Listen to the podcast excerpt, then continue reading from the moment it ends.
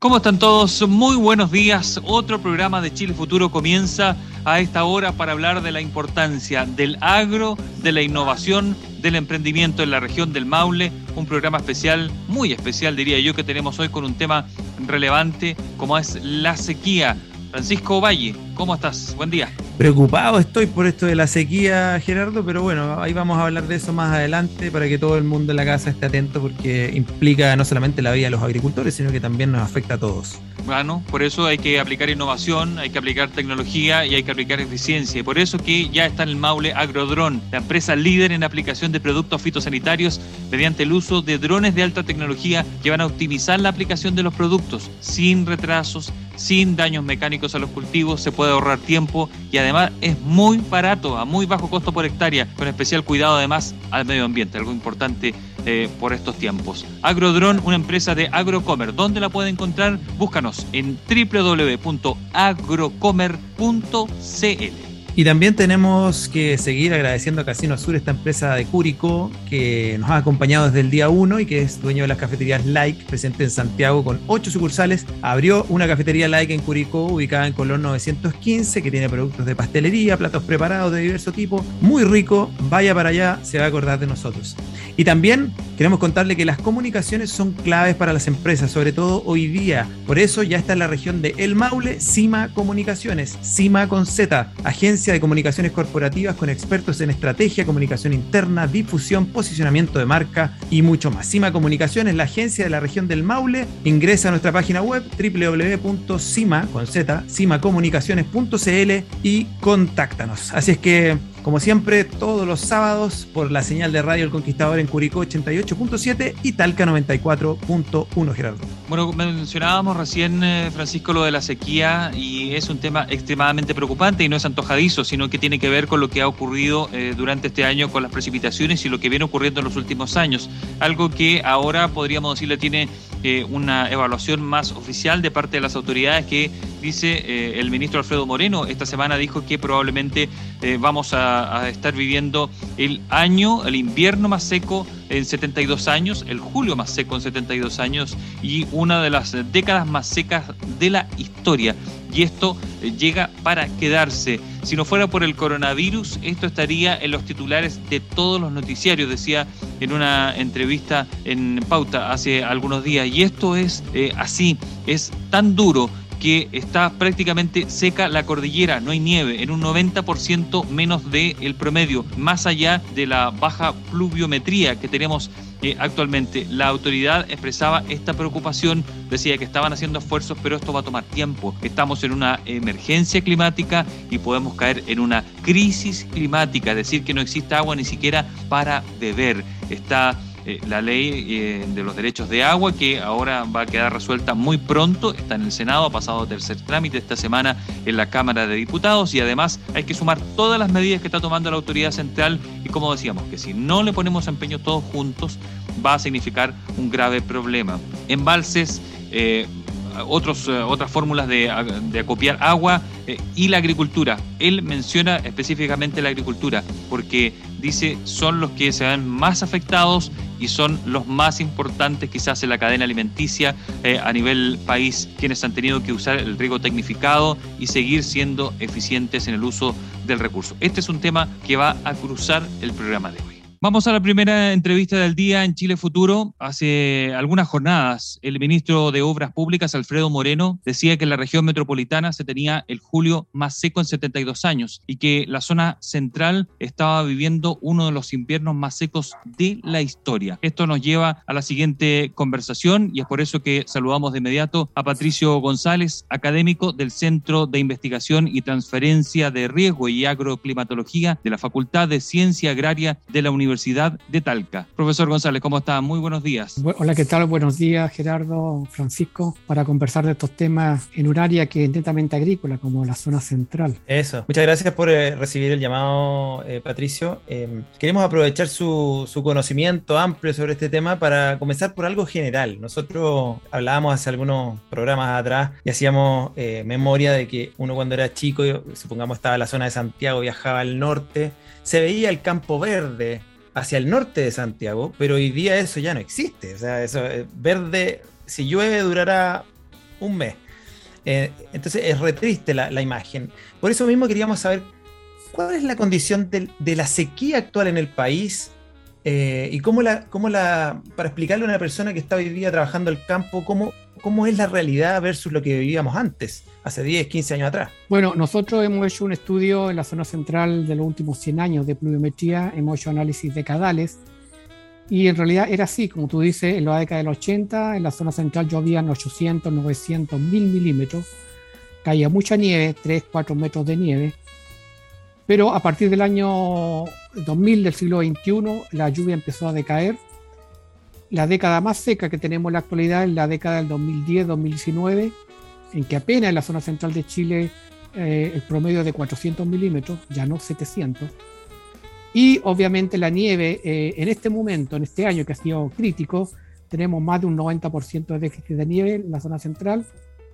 Eh, la lluvia ha sido en Santiago, cayeron 7 décimas de milímetros, en la, zona central apenas 12 milímetros para una normal de 150. Entonces, esto algo nos está diciendo que no es algo puntual, porque esto se arrastra desde el año 2007, que empezó la megasequía o, o hipersequía, pero yo la llamo cambio climático. Esto ya es un cambio estructural del clima en la zona central de Chile, entre Valparaíso y Chillán, que significa que hemos pasado de un clima mediterráneo de cuatro estaciones, con un invierno largo, lluvioso, nevoso, temporales, con primavera y otoño de transición, y un verano relativamente de tres, meses templado, a un clima semiárido cálido. ¿Qué significa esto? Un invierno de tres meses, estaciones de transferencia, podríamos decir, térmica más bien que septiembre y marzo, y abril y un largo verano que empieza aproximadamente en octubre y termina en marzo. Y ese clima semiárido es lo que está en este momento haciendo crisis en la zona central de Chile con este déficit extremo. En Coquimbo tenemos un 96% de déficit de nieve, en Valparaíso un 92%, en la metropolitana hay un 99% de déficit, o sea, prácticamente no cayó nieve en la metropolitana, Maule 97 y Biobío 78. La nieve es el gran reservorio o embalse natural para que durante la primavera los ríos puedan tener eh, eh, caudal. Y los embalses, por lo, menos en el Maule, están con un 50% de déficit. Entonces, esto se arrastra por 14 años. Nunca la región del, la región del Maule o la región metropolitana o Higgins, eh, la región de Yulia había tenido 14 años seguidos de mega sequía. Entonces, ¿qué, ¿qué nos está diciendo? Que estamos en un cambio estructural del clima y por eso yo he llamado a la, a la autoridad política, al gobierno, a declarar emergencia climática a Chile y obviamente tomar las medidas pertinentes para adaptarnos y mitigar esta, esta emergencia hídrica, convocando a los delegados presidenciales, a los recién elegidos gobernadores, para hacer un plan estratégico nacional y regional para enfrentar los próximos cuatro años de mega sequía y olas de calor que van a ser muy extremos y que va a afectar a la agricultura. Si no hacemos eso, vamos a llegar a lo que tú dices, a una crisis. ¿Crisis qué significa? Que la demanda de agua va a superar la oferta. Y ahí se tornan los conflictos, ahí se tornan las peleas, ahí se tornan los, mm. reclamos. ¿Para qué llegar a eso cuando tenemos ahora cuatro años para poder por lo menos hacer una infraestructura inteligente como la que hizo Valparaíso? Que tomas agua de la Concagua, aguas sobrantes del, río que van al mar, la entubó y las devolvió al, al embalsaromo y con eso ya aseguraron el agua potable. Eh, Entonces, estamos esperando, eh, ojalá que, no esperemos llegar a la crisis. Profesor González, eh, este programa es muy escuchado por el mundo agrícola de toda la región del Maule. Eh, ¿Cuál es el mensaje para ellos? Porque probablemente alguno, eh, sin haber tenido el conocimiento, adjudicaba esto que estaba ocurriendo en los últimos años como a mala suerte, por así decirlo. Eh, no teníamos el fenómeno de la niña, no teníamos el fenómeno del niño, alguien que nos trajera la lluvia o devolviera las lluvias que antes teníamos.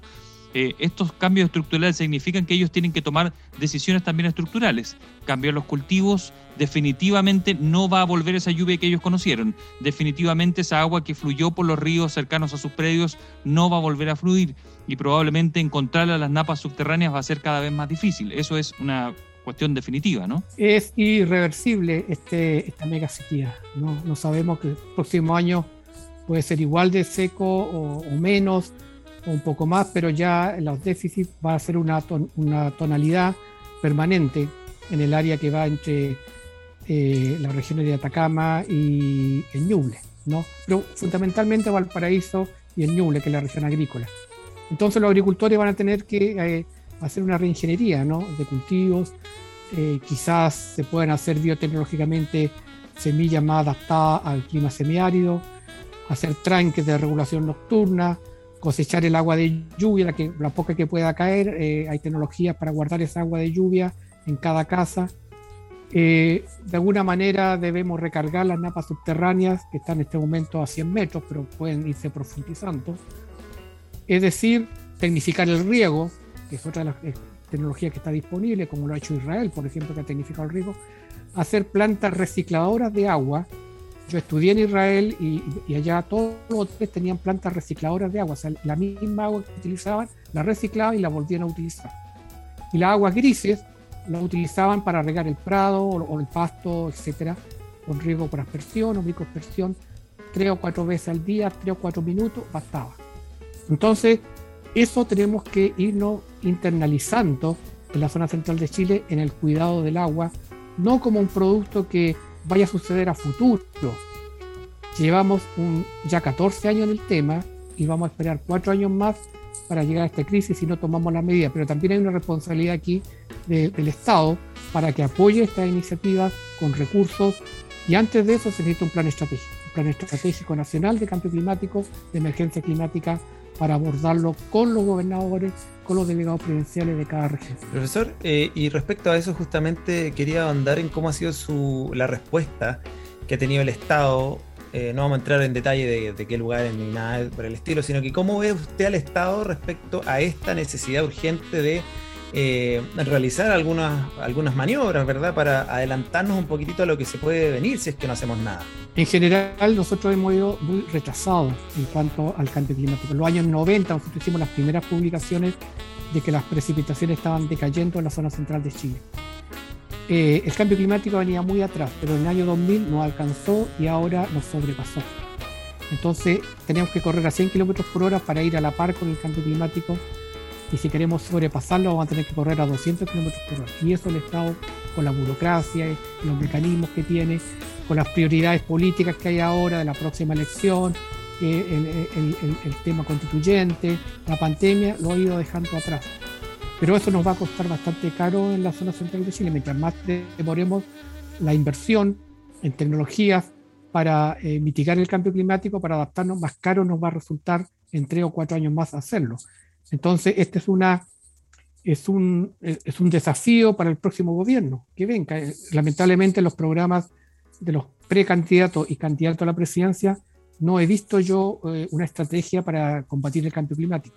Se habla del, del, cuidado del medio ambiente, pero es una palabra. Yo quiero, yo quiero escuchar estrategias financiadas de corto plazo, con planes concretos, para lograr eh, no revertir, sino que adaptarnos a, este, a esta nueva situación así como se ha hecho con la vacunación, que se ha hecho muy bien, ¿no? Eh, también se hacer con esta otra pandemia, que es la pandemia hídrica, que nos va, que lamentablemente no hay, no hay una bala de plata para terminarla, sino que vamos a tener que convivir con ella por los próximos 50, 60 años. Usted escucha a esta hora en Chile Futuro al agroclimatólogo de la Universidad de Talca, Patricio González, hablando sobre eh, este cambio climático y específicamente lo que está ocurriendo eh, aquí en la zona central, eh, con una mirada muy especial al agro por la falta de agua que dice ya llega para quedarse, no va a volver esa lluvia que usted conoció.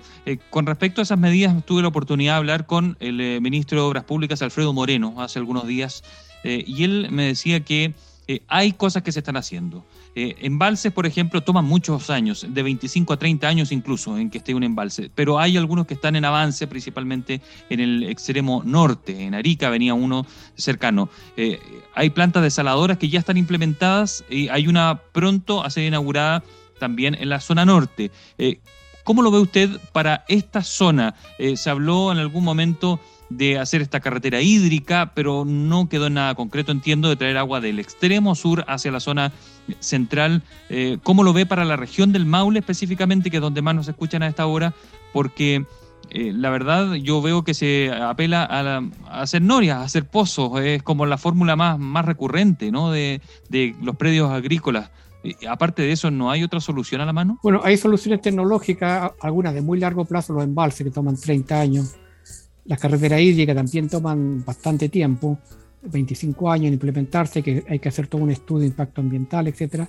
Las desaladoras de agua de mar eh, son, hay que mirarlas con cuidado porque también requieren una inversión alta, requieren también un manejo técnico especializado, que se hace con la salmuera, después se devuelve al mar, etcétera. Hay, sí, que se iban diluyendo, me decía él que eh, se iba diluyendo en distintas mm, bocas, por así decirlo, más hacia, hacia el interior del mar, etcétera, para poder eh, pero disminuir ese impacto que usted menciona. Requiere una tecnología que hay que, que Chile, digamos, la está implementando, pero las mineras lo están implementando. Hay que elevar esta agua desde la costa hacia el interior. Recuerde que hay zonas en la, zona central que están a 100 metros sobre el nivel del mar, 200 metros, entonces también hay un costo. Pero no, no hay que descartar nada. Yo no descarto nada de tecnología que se puede hacer. Eh, tecnificar el riego lo más, digamos, más de corto plazo. Yo estoy eh, pensando en el corto plazo, porque ¿qué hacemos los próximos cuatro años? ¿No? Vamos a poder sobrevivir a una crisis, a una emergencia climática que puede llegar a una crisis hídrica con olas de calor de 37, 38 grados que evaporan mucha agua entonces, ¿qué respuesta le damos a los agricultores en el corto plazo? Los agricultores tienen que saber ahora, en agosto, cómo viene la temporada 2021-2022, cuánta nieve van a tener, qué cantidad de embalses van a estar relativamente con agua, eh, cuánta hectárea van a sembrar. Esa es, la pregunta que hacen los agricultores en este momento porque para ver la temporada. Entonces nosotros tenemos que tener respuestas de corto plazo también para cada año. Antes, con las nieves que llegaban, con las lluvias, con el temporal, teníamos nieve para tres años. Ahora se va a vivir año a año la, la, condición hídrica eh, agrícola. Patricio, pero eh, el mundo del agro, ¿en esto termina siendo una víctima o en parte fue parte del problema? Lo digo por la conciencia en el uso del recurso. En general, yo creo que los agricultores, en cierto sentido, son víctimas de este, de este, de este tema. Ellos tratan de hacer lo mejor posible de pedir embalse, revestimiento de canales para que no se pierda agua. Ellos alimentan al país ¿no? y exportan también. Entonces, eh, ellos aportan mucho a la economía, generan trabajo. Entonces, ahí quieren ayuda de ellos, ¿no? Eh, eh, sin duda, yo conozco a muchos agricultores. En este momento nosotros estamos haciendo unas cartillas de, sobre cambio climático para internalizar, y educar a los agricultores, sobre todo del Maule Sur, para que aprendan qué es el cambio climático, qué, cuáles son los efectos las temperaturas en el agua y estamos haciendo charlas demostrativas para que ellos entiendan el problema en forma simple y obviamente vayan, vayan también tomando sus medidas. Pero yo creo que la agricultura siempre ha dependido del clima, de todas maneras. El clima no, no podemos intervenirlo, podemos manejar el suelo, las plagas, etcétera, las semillas, hacer mejor semillas, pero el clima dependemos del, estamos sujetos a las variaciones. Y cuando el clima se vuelve extremo, como es la característica del cambio climático, que pasamos de frío extremo en julio a calor extremo o de sequía extrema, de repente a lluvia extrema, los extremos climáticos siempre generan daño. O sea, el clima se vuelve hostil y siempre genera daño. Si estamos hablando acá por el tema climático, estamos hablando porque el clima se ha vuelto hostil y se ha vuelto dañoso. Por eso estamos conversando ahora. Entonces, para ello, el Estado tiene que invertir en tecnología para ir en ayuda a los agricultores. Los agricultores tienen la mejor disposición para generar alimentos, pero si no hay agua, o si el embalse le dice, mire, yo necesito 20 eh, litros de agua para eh, mi hectárea y, el, embalse solamente tengo 10 porque tengo que repartir en mucha gente, así que usted o limita sus cultivos o los pierde, obviamente eh, tiene que tener otra alternativa. Hay que hacerlo. Lo que pasa es que Chile esperó mucho, esperó mucho, mm. mucha resiliencia, alguna apatía, respecto a no creer en los informes científicos, pasó los años 90, pasaron el, año, el primer año, el, primer diseño del año 2000, y ahora que nos vemos metidos en el problema, es muy difícil trabajar sobre la marcha en el cambio climático. Profesor. Porque tú no sabes qué efecto van a haber en el verano. Podemos tener horas de calor hasta de 40 grados, no sabemos. Profesor, y en vista de eso, me gustaría seguir haciendo conciencia eh, a partir de esta conversación con la gente que nos escucha en la región. Eh, y pensemos no a, modo de oráculo, sino que a modo de seguir la tendencia y los números si esto no se revierte, si esto no se hace en medidas, ¿cómo o qué podemos esperar del clima de la región del Maule para el año 2032, para nuestras generaciones, de nuestros hijos, nuestros nietos, en 15 años más? ¿Qué vamos a ver? ¿Cómo va a estar todo acá? Claro, yo, yo pienso en un horizonte más, bajo, 2025.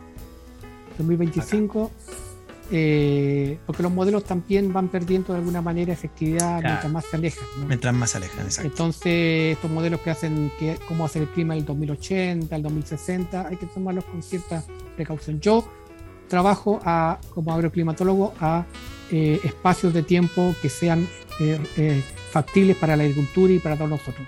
Cuatro años más.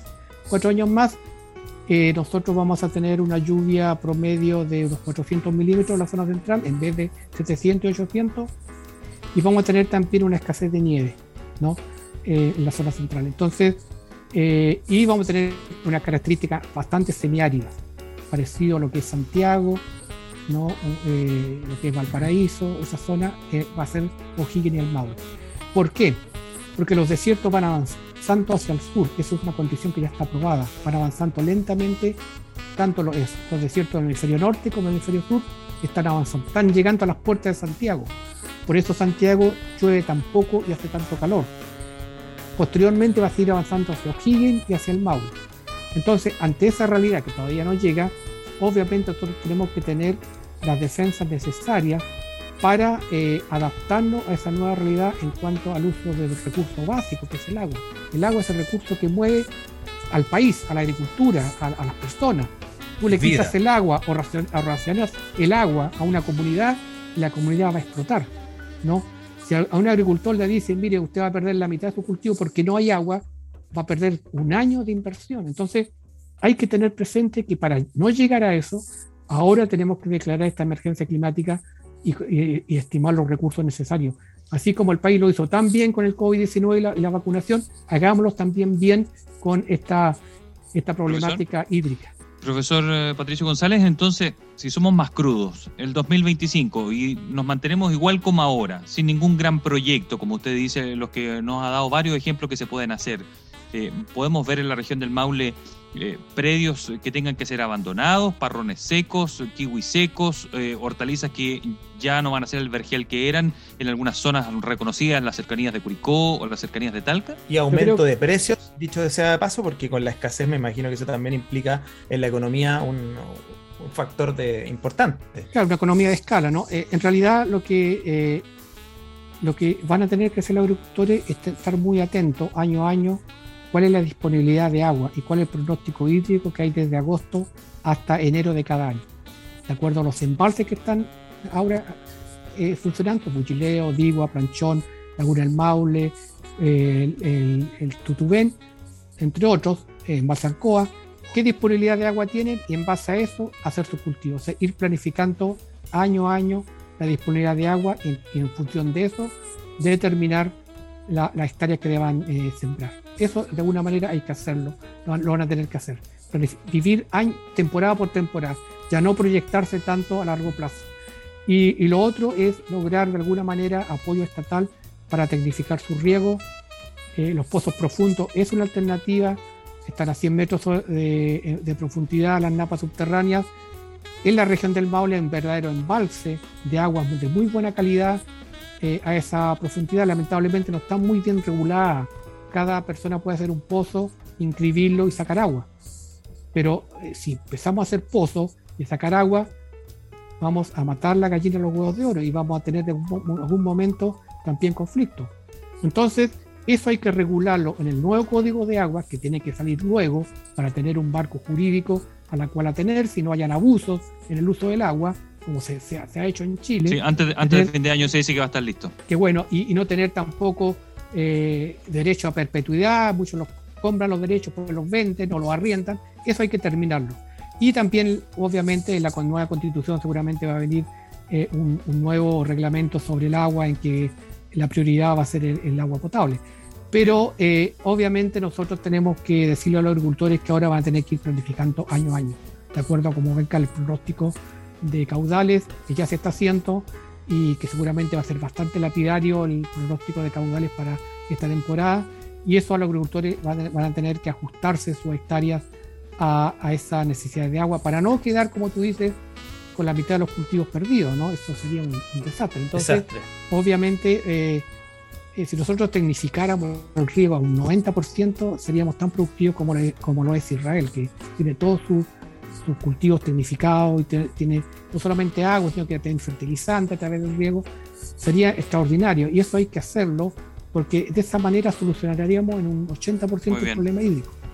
Bueno, profesor, eh, le damos las gracias. Se nos fue el tiempo y quedaron hartos temas para conversar. Es un tema que nos preocupa y por eso que aquí en Chile Futuro intentamos también poner sobre la mesa esto de concientizar a todos los grupos de interés, que somos todos al final, de esta escasez de agua que nos podría llegar a pegar muy fuerte si es que no nos ponemos las pilas. Así es que hemos conversado con el profesor Patricio González, académico del Centro de Investigación y Transferencia de Riego y Agroclimatología de la Facultad de Ciencia Agraria de la Universidad de Talca. Profesor, esperamos poder hablar con usted más adelante nuevamente y ojalá ir viendo la evolución que tiene todo esto en el tiempo, esperamos que para mejor. Gracias Francisco y Gerardo. Esto va a ser noticia de aquí a fin de año, ¿no? Acuérdense. De todas maneras. Ahí vamos a estar hablando con usted. Gracias. Chao, profesor. Chao, nos vemos. Chile Futuro. Guarda el dato. La ministra de Agricultura, María Emilia Undurraga, destacó la necesidad de trabajar para enfrentar los problemas hídricos de la región y no descartó que se solicite declaración de emergencia agrícola para todo el Maule debido al gran déficit hídrico de la actual temporada. La autoridad dijo que se está trabajando para presentar un informe que permita tomar decisiones durante las próximas semanas. Para declarar emergencia agrícola, necesitamos un informe del INIA que es presentado por el Ceremi de Agricultura al delegado presidencial. Y tenemos una reunión ahora, dijo, para poder definir esa y otras posibles acciones. El director nacional de INDAP, Carlos Recondo, destacó que el desafío debe enfrentarse con pequeños productores en materia hídrica. Primero, obviamente, riesgo para enfrentar la situación del déficit hídrico, la escasez del agua y los agricultores tienen que seguir produciendo alimento con menos agua y eso es un desafío muy grande, dijo la autoridad local. Por su parte, el delegado presidencial del Maule, Juan Eduardo Prieto, afirmó que el Maule es una región agrícola y tienen muchos temas preocupantes de los que se nos vienen, la sequía, los incendios forestales, entre otros. La ministra Undurraga esta semana encabezó la entrega de 30 cheques de seguro apícola por sequía a pequeños apicultores de las comunas de Romeral, Teno, Curicó, Rauco y Molina, por un monto total de poco más de 100 millones de pesos. Y antes de irnos a la tanda, queremos eh, contarles que las comunicaciones son claves para las empresas. Recuérdelo, hoy día tenemos que dar a conocer lo que hacemos y de la mejor forma. Así es que para eso ha llegado a la región del Maule Cima Comunicaciones, Cima con Z, agencia de comunicaciones corporativas con expertos en estrategia, en comunicación interna, en difusión y posicionamiento de marca y mucho más. Cima Comunicaciones, la agencia que ha llegado a la región del Maule y que usted puede encontrar en www.cimacomunicaciones.cl. Ahí hay un formulario de contacto si desea comunicarse con ellos, www.cimacomunicaciones.cl. Y también gracias a Casino Sur, esta empresa familiar curicana que es dueña de las cafeterías Light presentes en Santiago y que han abierto un punto en Curicó ubicado en Colón 915. Recuérdelo porque más ratito, si le da hambre, va a tener un buen dato. Colón 915, productos de pastelería, platos preparados y otras excelentes delicias. Así es que con estos dos datos nos vamos a la pausa. El emprendimiento no se detiene. Continuamos con Chile Futuro. Bueno, es momento de la segunda entrevista del día aquí en Chile Futuro. Hemos hablado durante este programa que ha estado cruzado por el tema de la sequía y me parece que el siguiente entrevistado también tiene que ver con eso, de emprendimiento, de agricultura, pero también de sequía. Saludamos de inmediato a Alex Toledo. Él es agricultor, él es emprendedor e innovador de la región del Maule. Ya vas a ver por qué es innovador. Alex, ¿cómo estás? Muy buenos días. Buenos días, amigazo. ¿Cómo está usted? Por acá muy bien, con mucho ánimo tratando de ver este futuro para Chile, para, todos los jóvenes que vienen, a todos los campesinos, emprendedores, tratando de ver de otra manera, tratando de cambiar todos los días el paradigma, así que con, con, con harta expectativa. Buenísimo, oye, muchas gracias Alex por eh, recibir nuestro llamado. Queremos contarle, mira, yo creo que tu, tu historia es como motivacional también, ¿eh? porque eh, esas son las mejores historias, cuando uno escucha a alguien y después uno sale con ganas de, de romperla, eh, los paradigmas, como te decía. Así que cuéntanos un poquitito cómo de qué se trata tu emprendimiento actual y de ahí vamos a ir escarbando un poquitito más en cómo se gestó y en la historia, pero cuéntanos un poco en lo puntual. ¿Qué estás haciendo hoy día y por qué te podemos llamar como un agricultor innovador? Bueno, en la actualidad me encuentro ya en, esperando de nuevo septiembre para poder lanzar nuevamente este año, esta temporada, eh, este postre innovador, pero a la vez un tanto patrimonial de la, nación chilena, que se parece mucho a un producto que es, el, es un postre, una bebida, el, quinoa con, el mote con huesillo,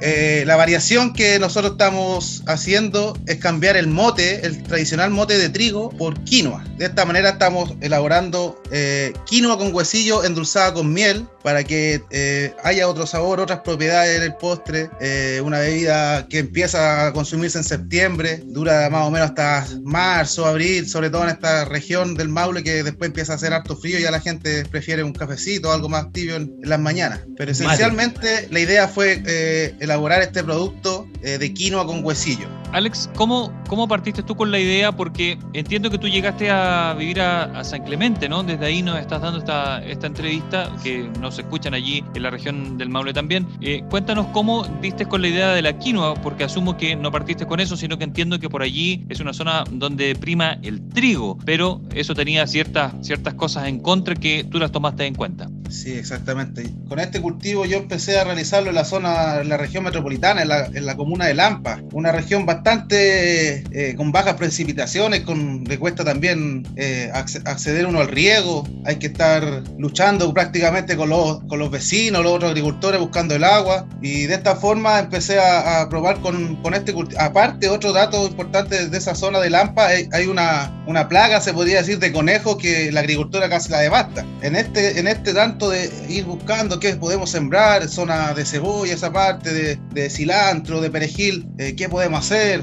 Eh, sem eh, sembré unas dos o tres hileritas de quinoa me di cuenta que los conejos no, no, no la comían. No sé si por desconocimiento, eh, tendrá algún amargor en su estado pequeño, solo rascaban. Y de esta manera me empecé a interiorizar un poco en el, en el cultivo de la quinoa. Después yo migré acá a la zona del Maule y también por eh, yo tengo un pedazo de tierra y claro, no es una gran extensión, es como para ser un, agricultor mediano o grande. Entonces uno trata de ir, eh, usted por la, agroecología que siempre estuvo en mi, en mi, frente, como tratar de desarrollar una agricultura eh, más amigable con, la, con el ambiente. Esto, toda esta forma de cultivarla está, siempre considera eh, eh, la falta de agua, los reciclajes, tantas otras cosas particulares de la agroecología que nos permite poder ir haciendo cosas más minuciosas, eh, agricultura más limpia y tratando de optar a otro mercado también. Interesante lo que tú dices, Alex, porque yo estaba pensando cuando, cuando Gerardo me contó de que íbamos a hablar contigo. Yo la quinoa, yo soy súper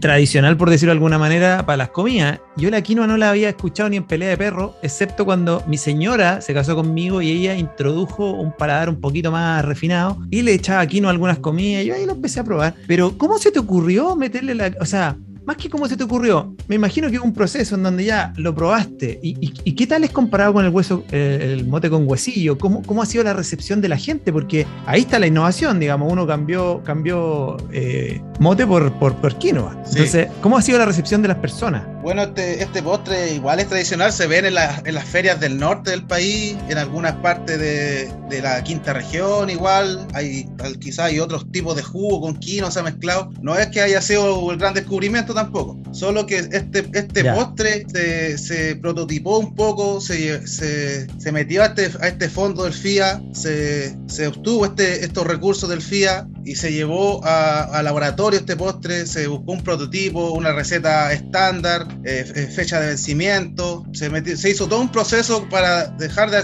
de esta producción artesanal un poco de, de, quinoa con huesillo que se veía en algunas ferias artesanales en el norte. Se profesionalizó. Se hizo esto más industrializado, un poco para llegar más oferta, para tener más oferta, para llegar a la gente celíaca, que es intolerante a la, a la, al gluten, que es el que tiene el trigo. Mira, Entonces, eh, por ahí eh, se empezó allá a gestar un poco más este postre. Mira, eh, estamos en conversación en Chile Futuro con Alex Toledo, agricultor, emprendedor e innovador de la región del Maule, y como usted se ha dado cuenta ya, es un productor de quina con huesillos, eh, quinoa eh, con huesillos y miel, como dice el lema de su producto, que agrega otra frase más, es quinoa, quinoa con huesillos endulzado con miel de Chile para el mundo. Es decir, partiste con un proyecto que tiene un objetivo ambicioso, Alex, y y eso nos parece muy llamativo. Eh, nos explicabas que habías obtenido el apoyo de la Fundación para la Innovación Agraria, FIA. Eh, ¿Cómo recurres a ellos y en qué cosas te, ayudan específicamente para que sigas avanzando? Probablemente le falta mucho crecimiento todavía a esta idea de todas formas, siempre uno queda corto de recursos. Con el programa de FIA de eh, Mi Raíz Joven Rural, eh, se pudo potenciar en cuanto a, elementos, herramientas, equipamiento, eh, todo esto que va en, en las salas de proceso, mesones, se pudo financiar. se dio el puntapié inicial para empezar a producir ya este producto que fue lanzado el año pasado. fue lanzado un 11 de septiembre un día viernes me acuerdo, en pandemia, desistieron muchas ferias costumbristas que están en nuestro, en nuestro programa, ir a las ferias costumbristas, a la Feria Pehuenche, San Clemente, Chancho Muerto, o tantas otras ferias costumbristas en la región, la Vendimia de Curicó. Eso nos opacó un poco la, la venta del, de este producto. Pero este año ya vamos de nuevo fuerte, intentando eh, llegar a, otros, a otras partes, a otros negocios más chicos, en el barrio, mini market, y tratando de de llevar este, los productos del campo eh, hacia, la, hacia la ciudad, productos sanos y, y con altos elementos nutricionales, la quinoa, por sobre todo la miel igual. Tiene muchas propiedades, es mucho más, más amplia que las propiedades en simple, tiene muchas más propiedades que, que, el cereal típico del trigo. Eh, es eh, rico en aminoácidos, en vitaminas esenciales, eh, como decías, puede ser consumido por personas celíacas, además requiere poca agua y no se lo comen los conejos, como dices tú también, así que tiene muchas ventajas. Pancho, sigue tú. No, sí, yo iba a decir que tiene más propiedades que Gerardo Gómez, pero bueno, ese es otro tema. Oye, eh, Alex, una pregunta interesante que puede, que, puede servirle a la gente que está pensando hoy día en innovar en la región y que dicen, bueno, pero es que no tengo plata. ¿Cómo fue justamente el apoyo? ¿Cómo lo sentiste tú, el apoyo que te dio FIA? ¿Y qué le recomiendas tú a estos innovadores respecto a atreverse, a moverse? Bueno, es una inquietud que siente uno en, todo momento de, querer estar haciendo algo, de no quedarse ahí quizás en un trabajo estable, que claro, le da seguridad a uno, sino estar en esa inquietud de poder hacer uno las cosas, eh, poder motivarse a hacer esto, esto, otro, tener, eh, sentirse como capaz de hacer cosas nuevas. Eh, en ese trasfondo, todas las mañanas uno tratar de qué tengo que hacer hoy día, la organización. bueno, es, un, es, una, es algo que se tiene que dar internamente y y sentirse eh, pleno con eso, tratando de buscar la felicidad también, el bien de la gente, la producción, el, el patrimonio cultural campesino que se va perdiendo cada día más, que los chiquillos emigran al pueblo, entonces una, eh, se van perdiendo muchas costumbres. Alex, eh, tú eh, eres técnico agrícola, ingeniero agrónomo, pudiste haber optado por cosas mucho más tradicionales probablemente, ahora estás asentado allí en San Clemente. Este programa hemos hablado mucho de la sequía, hoy ya tuvimos un agroclimatólogo que nos habló al respecto y hemos entregado otros datos con respecto a esa situación. ¿Cómo te ha tocado ver a ti el tema de la sequía que va de la mano con proyecto que, mm, de producción de quinoa. Eh, ¿Cómo lo has visto? Eh, ¿Es realmente complicado, preocupante allí en San Clemente también? Bueno, sí, eh, ya estamos todos en alerta de lo que se nos afronta de aquí a 10 años más. la falta de agua, uno ya siempre en el verano ya falta el agua, hay que andar recorriendo los canales, eh, viendo quién le cortó el agua por ahí, conversando con los vecinos, organizándose. Eh, entonces, claro, inminentemente eh, nos estamos dando cuenta de, de, las precipitaciones cada vez menos, la nieve que cada vez menos en la, en la cordillera, el embalse Colbún, con sus niveles de agua. Entonces, claro, uno como agricultor que, que es casi su trabajo a diario, su futuro, eh, nos preocupamos por eso. Entonces hay que empezar a ya visualizar eh, tecnologías más sustentables, energía solar que ayuden a extraer agua, eh, acopiadores, eh, incorporar más materia orgánica al suelo, no, tan, no tanta agricultura convencional, eh, más agricultura más sustentable. Alex, ¿y qué, tan, qué tanto más, tú, dices, consume menos agua que el trigo? ¿Tiene alguna forma de ejemplificarlo en comparación al trigo? ¿Cuánta agua consume? Eh, bueno, este quizás es una confusión. toda planta que tenga más agua, ella va a rendir todo su, va a tener todo su rendimiento al máximo. Lo que sí tiene esta planta que es mucho más tolerante a otras plantas de la sequía. Perfecto. Entonces ella es súper higroscópica, ella como que atrae la humedad. Entonces ella puede resistir precipitaciones de 400 milímetros anuales de lluvia, 300 eh, milímetros de lluvia anual y ella va a resistir. Quizás no va a rendir eh, todo lo que ella puede dar, pero no va a morir esa planta. No va, va a llegar, el va- va a terminar su ciclo. En este sentido, de repente eh, no llueve un mes, la planta puede resistir. Va a caer una lluvia y va a crecer de nuevo. Pero un trigo, si no se riega, de repente no, no cae una lluvia en un mes, el rendimiento con la planta casi muere. Claro. Toda la razón. Y es una pena cuando uno empieza a mirar que efectivamente el cambio climático ha ido afectando a nuestro país, de pasar de ser un, un- un- sobre todo la zona central, de ser una, eh, un clima más bien mediterráneo a, a estar siendo un clima muy desértico, básicamente. Entonces, bueno, ahí la quinoa, por lo menos es más ruda, por decirlo así, usando otro término vegetal, para, para subsistir en, esta- en este tipo de tierra. Ahora, si nosotros nos proyectamos como tú lo hiciste bien hace un ratito, Alex, eh, creo que además de las cosas que tú mencionaste, hay que ir generando un ecosistema de trabajo colaborativo. Eh, ¿No piensas tú que de pronto estas comunidades de trabajadores del agro pudieran eh, funcionar mejor cuando hay más eh, unidad? Quizás hoy día hay muchas muchas parcelas literalmente que apuntan cada uno a su propio lado. ¿Cómo crees tú que esta, esta, este trabajo comunitario en comunidad o en, como queramos decirle, pudiera beneficiar el futuro en donde quizás el agua no va a ser tan, tan, tan, tan fácil de conseguir? No, absolutamente. La, el trabajo en, cooperación eh, creo que es una de las ideas principales que hay que desarrollar en esto de aquí en adelante. Si ya hemos ido desarrollando un poco más, pero la cooperación va a ser inminente de aquí un tiempo más. Eh, cla- lo mismo el ejemplo del agua, eh, de los riegos, los canales. eh, sin, eh, sin duda, ahí ya parte una, un, un trabajo de cooperativa con los vecinos, de poder organizarse, de poder saber cuándo a uno le corresponde el agua. Entonces, eso es- va a transformarse en algo cultural. Eso hay que hacer educación, porque claro, la gente cree que ahora, claro, hay agua, puedo regar cuando yo quiero. Sin embargo, hay otro vecino más abajo, otro parcelero más, más abajo que está regando y le cortan su agua. Entonces son problemas que se tienen que ver con la vecindad, se tienen que ver con los, los campesinos de la zona, del territorio, y poder tomar eh, las manos de uno todas esas cosas que son imprescindibles para la agricultura y la subsistencia del campesino. Claro, es verdad. Escucha hasta ahora en eh, Chile Futuro a Alex eh, Toledo Araya, un eh, emprendedor, innovador, agricultor de San Clemente, que tiene un producto bien llamativo que es quinoa con huesillo endulzada con miel de Chile para el mundo. Ese nombre, entiendo, le pusiste en la etiqueta de los, de los frasquitos de, de esta rica bebida, bebida típica chilena. ¿Por qué le pusiste de Chile para el mundo, Alex? ¿Es Bueno, una fue el- ambición el que tiene un el- anhelo? El, no fue el nombre de para postular al, al fondo del FIA. Ujú. Uno siempre tiene que ser llamativo, tiene que ser algo llamativo. Y el futuro de Chile, estoy viendo que va a estar lleno de, de chinos, exportaciones a China y, y por qué no pensar también en, en que el postre vaya a, lo- a los chinos, si ellos están llegando aquí por, por masa. De aquí a 10 años más de seguro va a haber una exportación muy grande a China.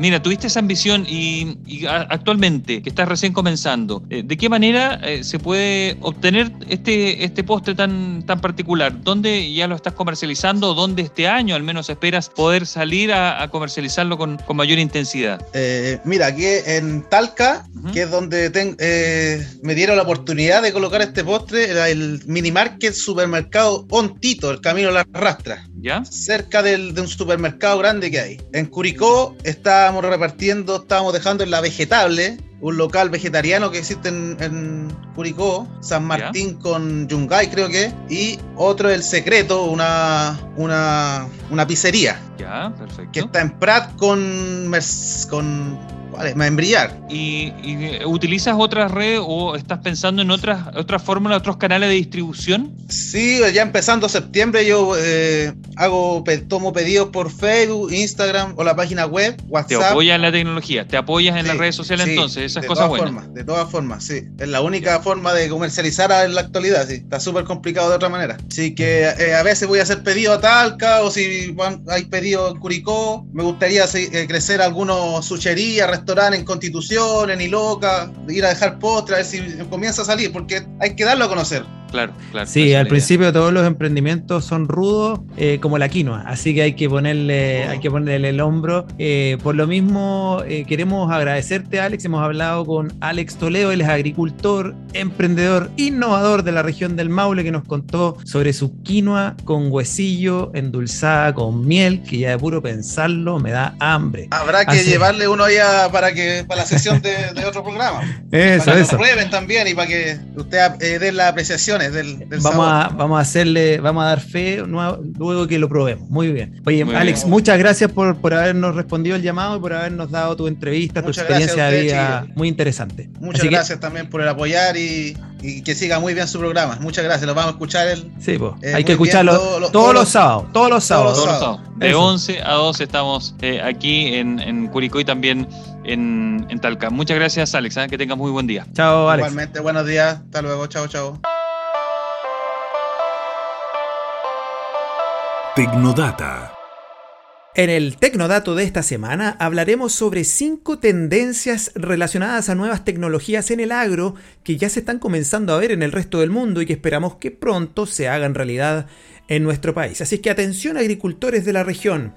La primera tendencia son los sensores, Big Data y software de gestión. Esta tecnología la hemos escuchado presente ya en nuestro país, inclusive aquí en la región del Maule, y se trata de la implementación de sensores para el monitoreo de variables agrícolas, así como para el procesamiento de grandes volúmenes de información y un sinnúmero de apps para que los agricultores puedan tomar mejores decisiones respecto a la gestión de sus cultivos. Esta tendencia ha llegado para quedarse, así es que atención si es que usted no lo ha considerado para que lo tome en cuenta. Una segunda tendencia serán los tractores autónomos. Así como la minería tiene sus camiones autónomos, los tractores autónomos son tendencia para la agricultura. Esta tecnología permitirá al agricultor de un predio controlar a su tractor desde un PC o desde su tablet. Incluso se podrá programar la operación de este tractor de forma autónoma mientras el agricultor puede dedicar su tiempo a otras tareas propias de su quehacer. La operación de estos tractores se basa en datos reales recolectados en forma autónoma por, el, por este vehículo a través de sensores o bien aportados por el sistema externo, lo cual les permite tomar decisiones mucho más precisas en tiempo real, minimizando riesgos y minimizando costos. Una tercera tendencia será la economía compartida. ¿Ha escuchado hablar de Uber? Por supuesto que sí, ¿no? Bueno, el fenómeno Uber también llegó a la agricultura. Fíjese que en Europa han surgido numerosas plataformas que permiten a los agricultores alquilar maquinarias a otros agricultores por horas, por días o incluso por semanas, cuando estos no las están utilizando. Una idea sencilla, pero que permite a ambas partes salir beneficiadas. Unos porque sacan rendimiento a su máquina parada y otros porque pueden incorporar tecnología a sus cultivos sin tener que realizar grandes inversiones. Una cuarta tendencia que queremos compartir con ustedes es la tecnología satélite. Así es, la NASA está apostando por la tecnología satelital para predecir sequías y así ayudar a los agricultores. Por otro lado, la Agencia Espacial de Europa está desarrollando aplicaciones basadas en la misma tecnología para monitorizar sequías agrícolas y también predecir las cosechas. Todo lo anterior con el objetivo de ofrecer mejoras sustantivas en las predicciones de las cosechas en aquellos países y por cierto, esperamos que esa tecnología pronto pueda ser utilizada en Chile. Una quinta tendencia será el e-commerce agroalimentario, algo que ya se ha estado desarrollando hace algunos años. Este e-commerce agroalimentario consiste en empresas y startups que generan portales de venta y cadenas de distribución que conectan directamente a los productores con los consumidores finales. Esto permite, por ejemplo, llegar con productos frescos al consumidor a precios muy competitivos. Eh, el año 2016, de hecho, llegó Amazon Fresh a Europa para marcar el nuevo paso evolutivo del e-commerce agroalimentario. Así es que no sería nada de raro que pronto llegara una plataforma de este tipo a nuestro país. Y una sexta y última tendencia que queremos contarles es la trazabilidad. ¿De qué se trata? Bueno, los consumidores actuales quieren saber todo acerca de los alimentos que consumen. ¿Quién? ¿Cómo? ¿Y dónde se produjeron estos alimentos? ¿Qué principios rigen a estas empresas? Entre otras cosas. Bueno, esta información solo se puede entregar en caso de que exista una correcta trazabilidad, lo que indica que esto, sin sin duda se irá desarrollando cada vez más en el futuro. Bueno, sin duda, algunas de estas tendencias tecnológicas que se observan en países desarrollados aún suenan como un sueño para nuestra realidad. Sin embargo, la pandemia aceleró los procesos de transformación digital en muchos sectores de la economía, por lo que no debería extrañarnos que esto también ocurra en el agro. Muy bien, si desea más información sobre este u otro dato entregado en semanas anteriores, puede escribirnos a chilefuturo@cimacomunicaciones, cima con z, o puede contactarnos mediante nuestra página web www.cimacomunicaciones.cl. Ese fue el Tecnodato de esta semana. El emprendimiento no se detiene. Chile Futuro. Bueno, y con esto comenzamos a poner fin a este programa de hoy de Chile Futuro, donde siempre tenemos eh, buenos datos, como usted lo ha escuchado, y buenos consejos. ¿Quieres aumentar tus ventas? ¿Quieres que el mercado de la región conozca tu marca y tus productos? Únete a Chile Futuro para alcanzar tus metas. Contáctate con nosotros en www.cimacomunicaciones.cl, Cima con Z, www.cimacomunicaciones.cl y se parte de esta nueva agencia de comunicaciones presente en la región del Maule. Además, los invitamos a seguir en nuestro canal de YouTube y Spotify Chile Futuro 2021. Ahí puedes revisar las últimas entrevistas, los datos relacionados al agro, al emprendimiento, los tecnodatos, con lo último en tecnología. Y queremos seguir dándole las gracias a Casino Sur, esta empresa que nos ha apoyado desde el día 1, dueño de las cafeterías Light, presentes en Santiago, pero que también han abierto un punto en Curicó, ubicado en Colón 915, productos de pastelería y muchas riquezas más, riquezas en sentido gastronómico, para que usted vaya a esta hora ya que quizás todavía no se decide qué comer o qué tener de postre, vaya a Colón 915 a ver qué puede encontrar. Y también queremos contarle a los que están interesados porque tienen sus parcelas y necesitan este tipo de servicios que está en la región La empresa líder en aplicación de productos fitosanitarios mediante el uso de drones de alta tecnología que optimizan la aplicación de estos productos, no genera retrasos ni daños mecánicos a los cultivos, además le ayuda a ahorrar mucho tiempo y es muy barato eh, su costo por hectárea, con especial cuidado al medio ambiente, algo que es tan necesario hoy día. Agrodron, la empresa de Agrocomer, puede encontrarlo en www.agrocomer.cl o mediante el correo contacto arroba agrodrone, así se escribe, agrodrone.cl. Y Gerardo, recordar que todos los sábados estamos de 11 a 12 por Radio El Conquistador 887 en Curicó 94.1 en la señal de Talca. Chile Futuro, el programa que la rompe y a seguir cuidándose, están relajándose las medidas, pero no hay que relajarse tanto. Por supuesto, hay que ser responsables porque así vamos a acabar con la pandemia lo antes posible. Sigue disfrutando eh, de la programación. Nos reencontramos el próximo sábado desde las 11 a.m. con más Chile Futuro. Que esté muy bien. Chao. Chao, chao.